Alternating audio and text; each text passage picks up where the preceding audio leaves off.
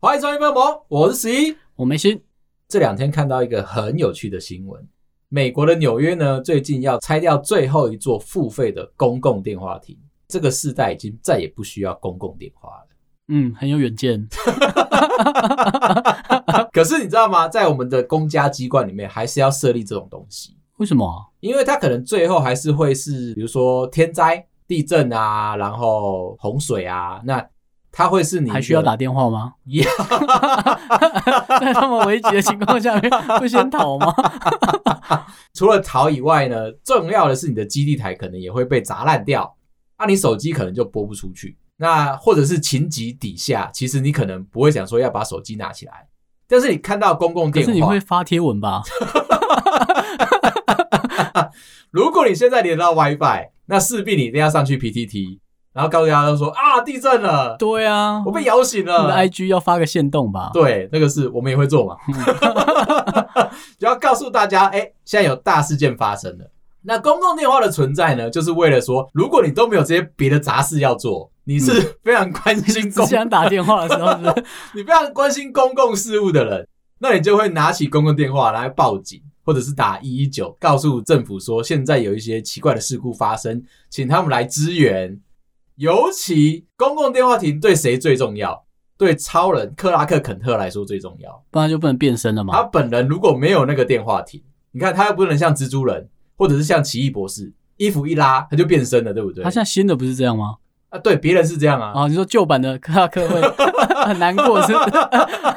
但是旧版的克拉克他还是需要公共电话亭。我知道你要讲新的，新的是已经把衣服穿在他的衬衫里面，对有人需要他的时候，他就把那个扣子给崩开来，对，一定要崩开的，一定要崩开。我们健身解的开人是我们啊，为了这件事情，纽约市呢特地保留了曼哈顿区四个没有任何功能的电话亭，纪念克拉克·肯特从记者变身成超人的知名场景。啊那为什么电话线要拆掉啊？你知那道外，星人来怎么办？他还是有地方变身啊。不是啦，我说打电话。 超人还居然雇他哦，超人的耳朵听得到所有人的呼喊，他听得到求救的声音，他也知道说外星人来了。他缺的就是那一个地方让他变身然，后就换衣服的地方嘛。对他不需要打电话啊可是。那边很透明的。我之前看电影的时候， 我想说， 你不在厕所换吗它都是在那种阴阴暗暗的天气，因为外星人来了嘛，云就会变厚， ？OK，然后就可能会下雨。对那这个时候他进去，就有人在排队等他。就有人要问他说：“先生，你到底好了没？”而且你知道他出来啊，还不能够破坏他的电话亭，下次就没有地方可以换，所只以剩事做，省着点用。 这是一个极需要珍惜的地方。讲到这边，现在失去了很多打公共电话的机会。以前啊，我那个年代啊，可以打公共电话的时候，我们是想尽了很多办法，尽可能的跟公共电话作战，为什么？因为我不想要被抽钱。我以前会做一件事情，拿着我的公共电话卡走到了公共电话你。说白色的那个中华电信出的那种卡？对啊，也没有其他间出嘛。哦，对哈、 他有联名，前一阵子的林志颖啊，还特别拿出来这一张珍贵的电话卡，上面印有他的肖像，让大家知道他年纪有多大对啊， 那个好像是我当兵的时候才有哎、哦。对，我只在当兵的时候用过它。我已经不想讲我那年代是什么时候了。 OK，我国小就有手机哦。我那个时候呢，会拿着我的电话卡走到电话亭里面，插进去，开始可以嘟，可以讲电话的时候，先赶快拨打你要打的电话。一接通，对方开始喂，这个时候开始扣款，马上双手哦，用力的把电话当做是人的脸颊一样，用力的双手一起扒下去，干嘛？ 不能好好讲话吗？两巴掌一打下去啊，电话卡就会吐出来。为什么清醒了，他有可能误食了其他东西，电话可以继续讲吗？电话可以继续讲哦。真假的？，对，那一通电话就会是无止境的，你想怎么讲就怎么讲。哦，就不用再扣款了。对，后来呢，在被中华电信好像找到了一些奇怪的资讯，废话，电话都被殴打了， 每一台左右都受伤，想也知道被打过，你去观察你的电话，你会发觉到一件事情越，来越长的。 又不是变厚道，左右两边都会有所谓的金刚掌印的存在，嗯，大家都会疯狂的打它，而且中华电信一直收不到钱。那时候的电话卡的储值额度是一百元，而且我记得话费蛮贵的吧？很贵啊，你就可能讲个十几、二十、三十秒，他就扣了你三块钱，很贵耶、很贵，那时候三块钱可以买阳春面吧？ 大家很喜欢拿这比，而且还可以再加一颗贡丸，真贵了吧？哎电话费实在太贵，身上又没有足够的余额怎么办？这个时候就必须要用出我刚刚那一招，告所诉以大他家每一通电话都要打一次这样。对都要打一次，哦，就是卡先插进去，嗯打完他吐出来，再开 始讲。对啊哦，但是会失败。失败的话，你就要告诉对方说你等等，手有点痛，结果你的卡一吐出来，他瞬间扣不到款，他就直接把你电话切断，那你就要再打一次。那每用一次呢，你可能都会花费一块钱的额度，所以你要省着点用。只有一百次的机会是 不是后来进化到啊，会在上面涂立可白、修正带或者是贴贴纸，它其实会有一个光栅的功能。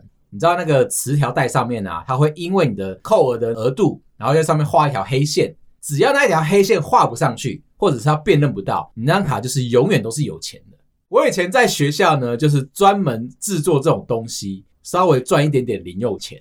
做这个东西很精细的操作、欸，当工程师不就是为了赚钱吗？对， 他应该有过二十年吧？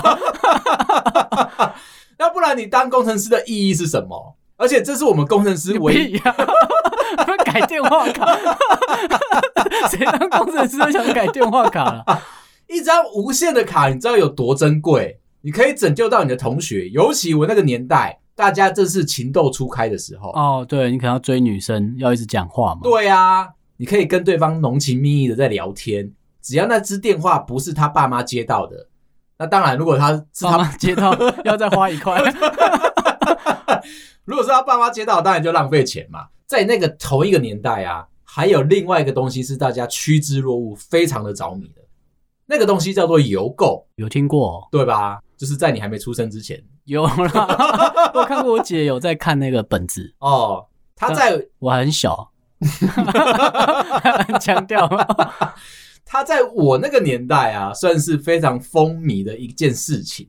进入到班级里面，课桌椅的第一章就会有人偷偷放一本邮购放在编号一号的那个位置上面，当然还包含了羊奶啊，一些保健食品、全班就一本哦。 对啊，没错啊。那我姐拿到蛮厉害的，哦为什么呢？其实是那些邮购的同仁啊，刻意要制造一个饥渴行销的过程。班上全部人都有的话，那会被老师发现嘛？它算是一点稍微违禁的东西。你发的本数又太少，没有办法造成那个抢购的风潮。因为这样子，他们就在每一个班级只发一本。那那一本呢，就由排头这位同学好好的来帮大家经营策我 划。看往往后传是不是 那上面卖什么啊？卖一些文具啊，卖一些偶像啊，卖一些卡片啊你说，上面有卖刘德华是吗？有哦，而且是有不同的造型的，不同的组别，而且通通都没有被授权过。 那年代啊，即便你是去 CD 唱片行，一进门它都不是会有一个展示柜摆着所有偶像明星的卡片吗？也通通没有授权。有一些 CD 店的老板啊，很厉害，他自会己去拍 是不是？他会伪造文书，自己呢把偶像的签名签在那张卡上面，真假的？让它增值，很聪明的一个做法，一样是会被抓啦，哎，对哦，你仿照签名其实没人会知道啊，没有人会因知为 道、那啊。个时代相对封闭嘛。对你在上面写个王大明，有谁在乎吗？对，因为字很草就 那个年代就是因为这样子，能够卖东西的人少，势必大家都会有一个抢购的风潮。回到学校里面，就是因为有了那一本邮购的册子，它会在最后一页、最后两页的时候，请你填上你要购买的东西。它是一张回邮，你所有的物品都可以在上面打勾，然后你要几项，接着你再把它寄过去。对怎么方付钱？对方会跟你联络，你要去邮局转到他们的邮政信箱里面去，等到对方收到钱，他就会寄货给你了。这样不就要等很久？重点是你钱寄到对方去那边之后，对方可能就卷款就逃了。哦，对，还在那边计划， 我多虑了。所以信誉好的这个邮购厂商呢，很难找。大家已经找到不会被骗钱的邮购厂商，整班就会开始非常热络的在讨论说你要买什么，我要买什么。那尤其是那些偶像的卡片很重要哦，我跟你不能买到重复的。为什么？哎，这样的话我就跟你一样啦。对啊，偶像不是同一个吗？穿的衣服不一样，摆的 pose 不一样，战唱斗的力有一样吗？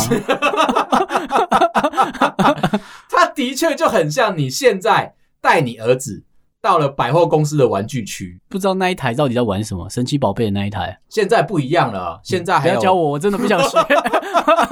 拜托，现在还有七龙珠的。有一次我就带我女儿去，有一个姐姐很好心，她是自己在那边玩，看到我女儿凑过去，你知道小女生嘛，对那种纸娃娃系统是非常的着迷。她就看着大姐姐很开心的在玩，凑过去之后，大姐姐好像哎、诶今天玩的差不多了，看到我女儿凑过去哦，兴高采烈，可能我女儿长得还不错，有遗传到爸爸的这个，怎么样？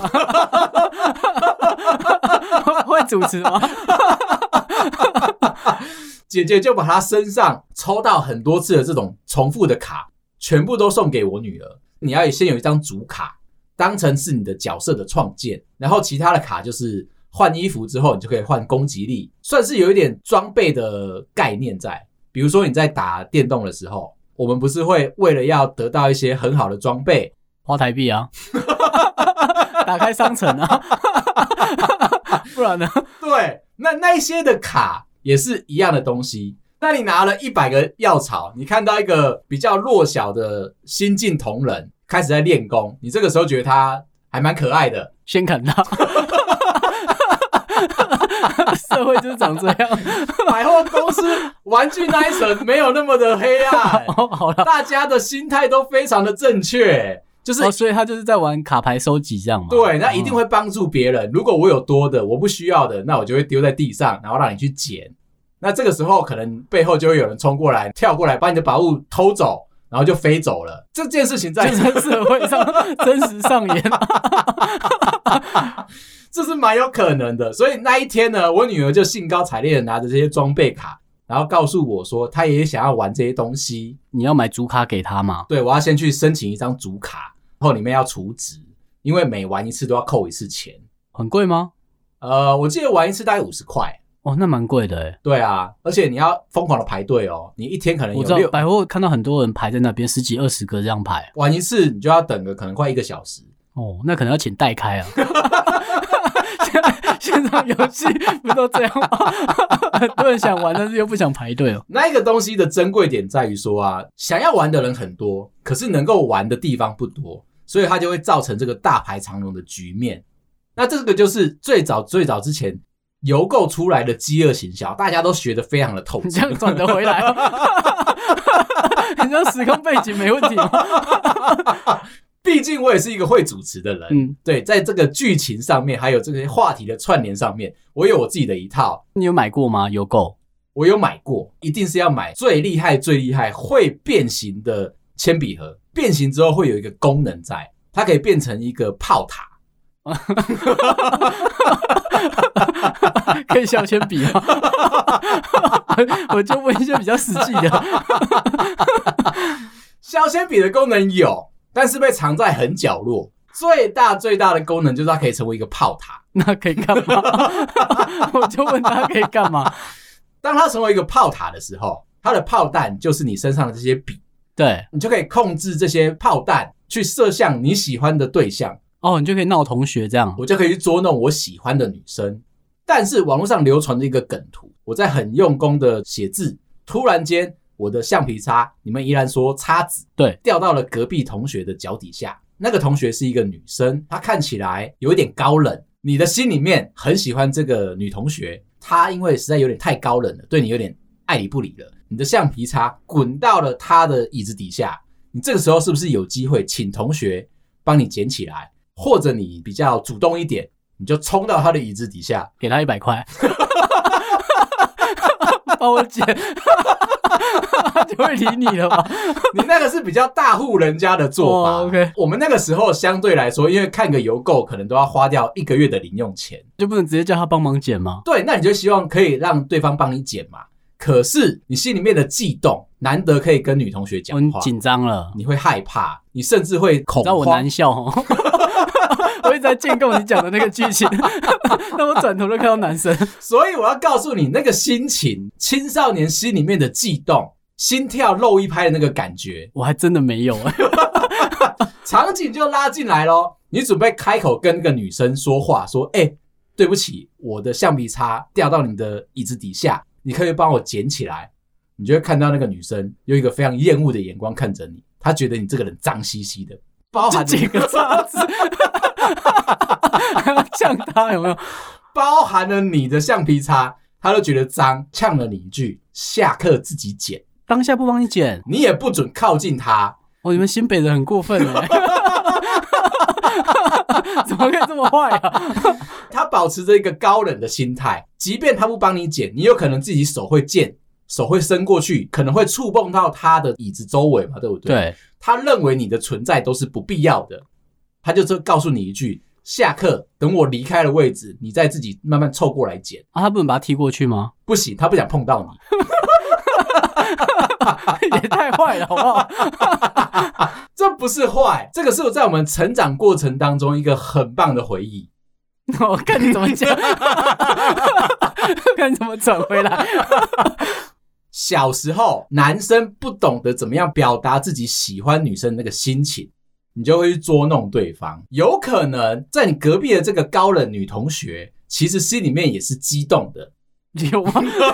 你看的故事，我怎么听他都只想弄你啊、也是雀跃的，也有可能哦，他你可能也想闹回来。也有可能你上一个学期一直不停的闹对方，对方堵然气到了，觉得说下学期就是要好好的把你弄回来，因为这样子你就损失了一块橡皮擦，对不对？对， 对啊，我们刚刚邮购买的这个铅笔盒，就可以在这个时候发挥作用。哇，哦你的故事是在铅笔啊！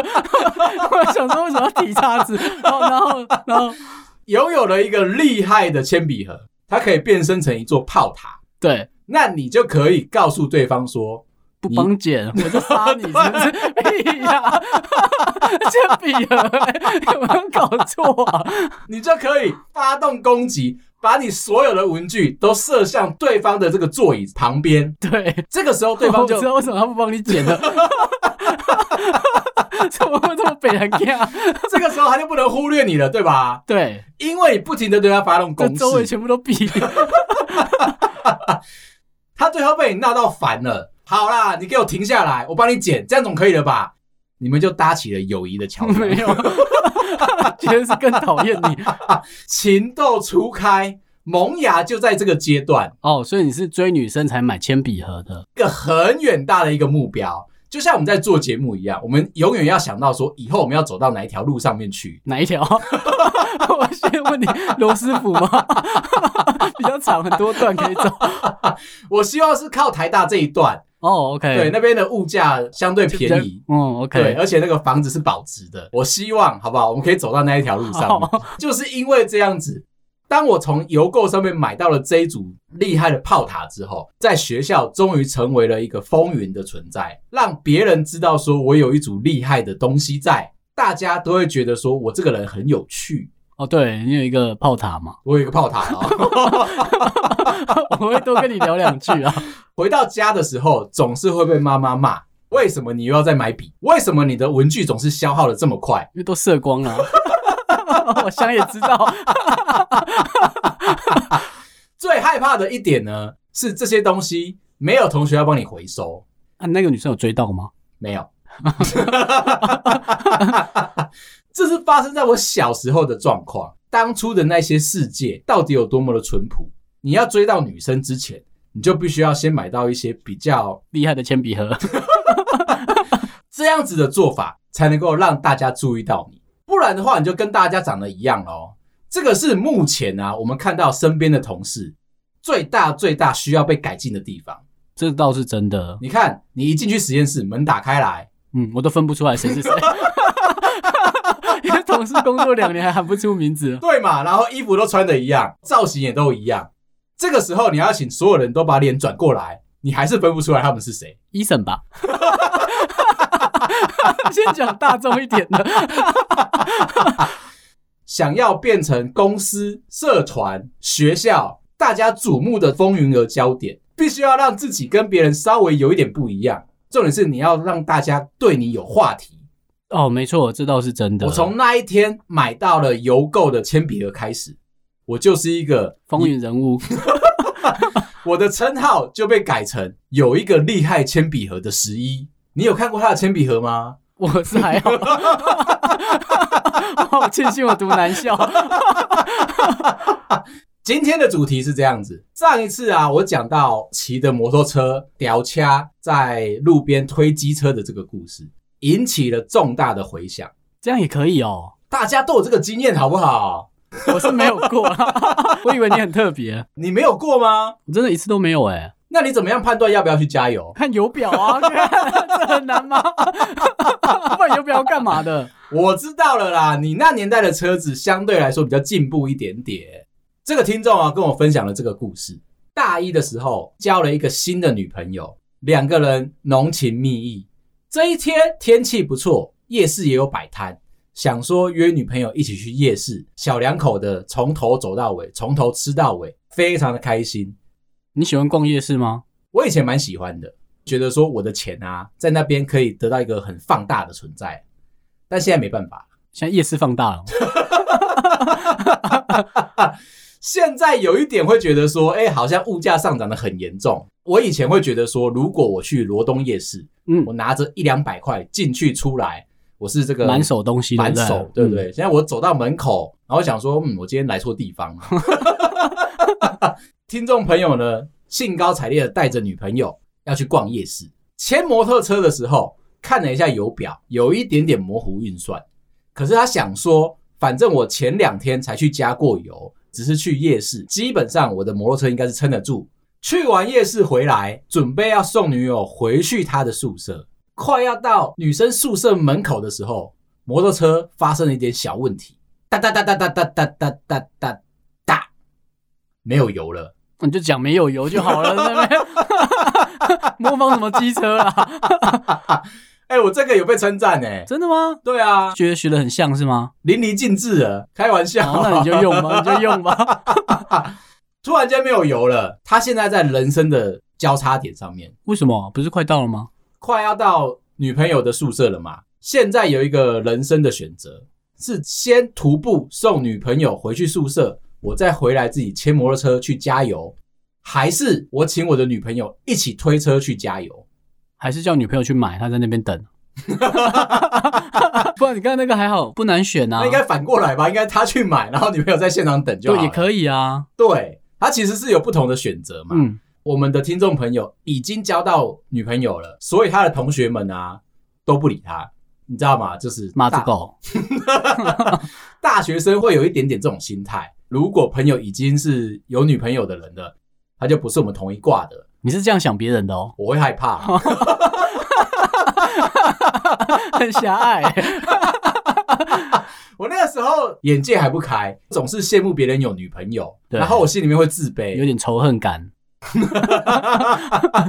当下我们的听众朋友觉得说，他想要选择请女朋友陪他一起推车去加油站。如果以后他们结了婚，生了小孩，十几二十年之后，再把这个甜蜜又觉得说有点犯傻的这个故事拿出来讲，两个人像死水一般的婚姻，会因为这个小故事、小小的回忆，再度甜美起来。不会想说嫁错了吗？ 当初就傻什么 的。他不知不道，过因这为场景很像电影都会演，就是男生跟女生牵着脚踏车一起走的场景。对啊只是换成机车嘛，对啊，嗯尤其是比较重的尾饰牌嘛，那当然就是比较辛苦一点。 比较潮流吧。 他就觉得说这是一个浪漫的小故事，虽然当下很辛苦，以后想起来会是甜蜜的。就像我们以前在学校的时候，老师都会这样子砥砺你嘛。你现在很认真的念书，将来你长大之后就会有回报啊。有啊，报应都来了。当然，你就会想说，如果可以时光倒流的话，你想要回去好好的敲醒你的老师，告诉他说世界不是这样运转的。对，不用那么认真，真的，以后也是很辛苦。所以呢，听众朋友就想说，为了这个甜美的故事，一定要请他女朋友陪他推车，陪他去加油。走了前十分钟，女朋友都还可以有说有笑的。后面越接近加油站，两个人越来越不说话了。应该是晚了，应该是累了，因为那个时候其实已经半夜十一点多了。该不会加油站关了吧？还好啦 因，为有些加油站没有二十小时啊，我知道啊我那到了年会有点崩我溃。那年代。 还好你现在用 Google Map 查，它会告诉你说它可以营业的时间。 对啊，很贴心。如果没有这个的话，我们真的会很崩溃。加完油之后，赶快送女朋友回宿舍。感觉起来她真的累了，她连话都不想讲。送进了宿舍，赶快跟她说晚安。本来觉得说应该要有一点离情依依的感受，但是实际上，嗯，觉得说女生真的累了，马上撇头就走。他也没有觉得什么不对。两个礼拜之后，他的女朋友跟他说：“我觉得我们两个的关系应该要再好好想一想。”要分手吗？没有说分手、欸，我觉得那个时候说分手太伤人了。为什么？我们给彼此一段时他间，不加油哎、 偷偷攻击在后 面吗？我们给彼此一段时间，好好的冷静思考一下。的确，这个选择是有错误的。我以前也发生过这个状况，而且啊，我那个时候真的是诚心忏悔。有一次但不道歉哦。 不行，如果是在工作上面的话，一定是不道歉嘛。对老婆小孩就不能这样。哦，这是在你们家发生的事。在我家发生的事情。那个时候小朋友还小，是使用背巾在照顾他。那一天是这样子，我老婆背着我女儿出去买东西，我刚好下班，所以我就想说，那我要骑着摩托车先去把他们接回家，我再去买晚餐。在那个同时，我的油表啊看起来已经快要大 day，那为什么不去加油？我当下心急如焚，我觉得说放我老婆跟我小孩两个人在外面，不是很快乐吗？他们在外面可能吹风，可能淋雨，我都觉得舍不得。我的心里面的第一个想法就是，我要赶快去把他们接回家，再去买晚餐。这个状况应该是可以撑得住啦，毕竟这个路途不算遥远。我当然呢，就是好好的告诉我的机车说：“加油啊，撑着点啊，不要漏气啊！到时候如果我老婆嫌弃你的话，我也是救不了你啊。”他一定会想回你啊！你还知道要加油、啊 好不容易到了我老婆的身边，把他们两个接上来了，骑着摩托车准备回家。就在快要到家之前的那一个很久很久的红绿灯停了下来，一样哦。你知道车子停下来的时候会进入到怠速，转速会变慢嘛？我就这样，嗯，哒，然后就没有了。我哦你看用另外一个方式诠释、欸 好厉害哦！你好会演机车哦。我跟机车有非常浓厚的感情在， OK，他发出一点点怪声音，我都知道他可能身体有什么地方不舒服，我就请我老婆下车了。我就说啊，车子刚好没油了，我们现在可能要慢慢走路回家，也算浪漫吧。算了，不要跟我就好了。我女儿虽然是在背巾上面，她应该有感受到我老婆不太高兴的气息，所以他也在瞪你。你就看到一大一小就在瞪我。我老婆就问我说：“为什么会没油？”那我当然就是非常紧张的在解释。国际情势的关系， 现在在打仗吗？我说我刚刚心里面有点着急，舍不得你们两个在外面吹风淋雨的。我想说，如果可以把你们两个先送回家，顺路我再拜托我的摩托车撑到加油站，我再把油加回来。不希望你们两个在外面受风寒呐、然后我老婆持续的瞪我，啊，你不会先去加油？对啊，因为他们现在就要在外面受风 寒了嘛。尴尬啦！就因为我没有去加油，所以我们现在三个人就要一起推着我的摩托车。不过还好，其实就是在家的外面，大概也就推了五分钟就回到家了。回到家之后啊，我老婆持续的瞪我，她跟我说：“我不知道你脑袋到底是装什么东西耶、你怎么会连这样子的他轻可重能缓会不太喜欢你丑化 他。就算你是在讲 事实，你口气还是要温柔。哦，说他的意思是这样子，很温柔的告诉我说，有些事情啊，轻重缓急，你还是必须要自己去斟酌。会不会屌掐，就是一个非常大的一个重点。我这人又有一点爱喜狡欢挑辩，战， 挑战呐、啊！我就说，其实是我考虑不周，我的机车的油量一个人骑应该是够我这样子使用的，但是我忘了一件事情，我们现在有两大一小，油耗会增加的非常的严重，而且我女儿吃的相对多，对，她长得相对大只，而且对还不太会讲 话，可以可以推在他身上。这样子，所以我计算错误是我的不对。身为一个工程师，计算错误是一个非常非常不可取的一个缺点，居然忘记了。世还有界还有别人，还有体重，还有风速、顺风、逆风这些事情，必须要考虑进去，你才可以针对你的油量做一个精准的管控。所以我就诚挚的跟我老婆道完歉，推着我的摩托车，再到遥远的十五分钟以外的加油站，好好的把油加满。那我会告诉你，这样子的训练啊，算是一个蛮不错的健身训练。不要认为这是一件苦差事。当你发生了这个状况，它对你的身体是有帮助的。诶有没有想要尝试一下？没有，完全没有。从那之后呢，我就理解到一件事情：男生想的东西，我们刚刚跟听众朋友想的一样。这个不管我是跟女朋友，或者是一家三口一起推车，然后去加油站，是一个非常甜蜜又非常浪漫的一个小故事。在真实世界，那是不存在的。当然啦、 我现在就可以跟你讲啊，他提醒了我一件事情：当你需要去跟任何人进行约会的时候，你要做好万全的准备。也就是说，为什么我之后会变成随身都要携带一个包包，然后里你面没有放放汽油哦。会不会太周全呢、啊？行动电源我就算了，行动电源、卫生纸、湿纸巾、酒精这些东西你都要带到以外，记得在你的摩托车里面要放一罐小小的、小小的汽油，就是为了避免这件事情的发生。准备事情那你们把油表修好吗？这油比较难吗？当你把这些事情准备了万全，那你的约会才会是长长久久，你才不会被老婆责骂。这样你懂了吧？懂了，好，今天就先聊到这。如果你喜欢我们的话，麻烦到各大收听平台帮我们五星点赞、订阅、留言加分享，感谢大家。拜拜。